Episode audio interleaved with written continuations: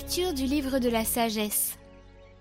Il y a dans la sagesse un esprit intelligent et sain, unique et multiple, subtil et rapide, perçant, net, clair et intact, ami du bien, vif, irrésistible, bienfaisant, ami des hommes, ferme, sûr et paisible, tout puissant et observant tout, pénétrant tous les esprits, même les plus intelligents, les plus purs, les plus subtils. La sagesse en effet se meut d'un mouvement qui surpasse tous les autres. Elle traverse et pénètre toutes choses à cause de sa pureté. Car elle est la respiration de la puissance de Dieu, l'émanation toute pure de la gloire du souverain de l'univers. Aussi rien de souillé ne peut l'atteindre. Elle est le rayonnement de la lumière éternelle, le miroir sans tache de l'activité de Dieu, l'image de sa bonté. Comme elle est unique, elle peut tout, et sans sortir d'elle-même, elle renouvelle l'univers. D'âge en âge, elle se transmet à des âmes saintes, pour en faire des prophètes et des amis de Dieu. Car Dieu n'aime que celui qui vit avec la sagesse. Elle est plus belle que le soleil, elle surpasse toutes les constellations. Si on la compare à la lumière du jour, on la trouve bien supérieure, car le jour s'efface devant la nuit, mais contre la sagesse le mal ne peut rien. Elle déploie sa vigueur d'un bout du monde à l'autre, elle gouverne l'univers avec bonté.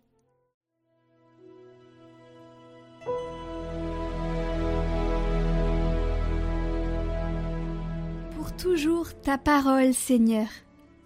Pour toujours ta parole, Seigneur, se dresse dans les cieux. Ta fidélité demeure d'âge en âge. La terre que tu fixas tient bon. Jusqu'à ce jour, le monde tient par tes décisions. Toute chose est ta servante.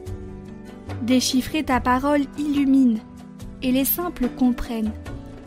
Pour ton serviteur, que ton visage s'illumine. Apprends-moi tes commandements. Que je vive et que mon âme te loue. Tes décisions me soient en aide.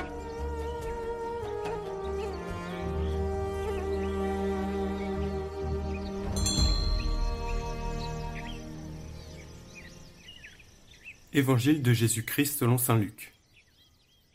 En ce temps-là, comme les pharisiens demandaient à Jésus quand viendrait le règne de Dieu, il prit la parole et dit La venue du règne de Dieu n'est pas observable on ne dira pas Voilà, il est ici, ou bien Il est là.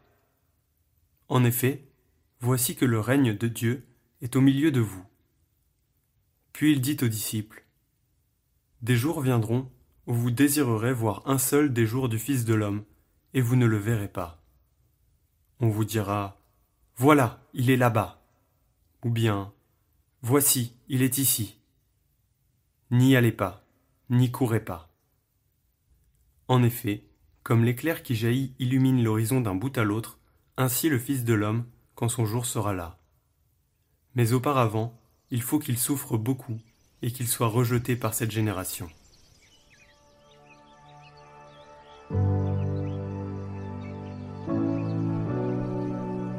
Demeurez dans le royaume de Dieu. Le royaume de Dieu est au-dessus de vous, dit le Seigneur. Hâte-toi donc de préparer ton cœur pour cet époux afin qu'il daigne venir et habiter en toi. Car il a dit, Si quelqu'un m'aime, il gardera ma parole. Alors nous viendrons en lui, et nous établirons en lui notre demeure. Fais donc place au Christ, et ferme la porte à tout autre que lui. En possédant le Christ, tu es riche, et lui seul te suffit. Il veillera sur toi, pourvoira à tout en sorte que tu n'auras pas à recourir toujours aux hommes. Car les hommes changent souvent et manquent tout d'un coup, tandis que le Christ demeure éternellement. Il reste notre soutien inébranlable jusqu'à la fin. Ne place donc pas ta confiance d'une manière trop absolue dans l'homme, qui est fragile et mortel, même quand quelqu'un nous est utile et très cher. Ne t'attriste pas beaucoup s'il te déçoit, ou s'il te contredit. ceux qui sont pour toi aujourd'hui pourront être contre toi demain, et inversement, car les hommes changent comme le vent.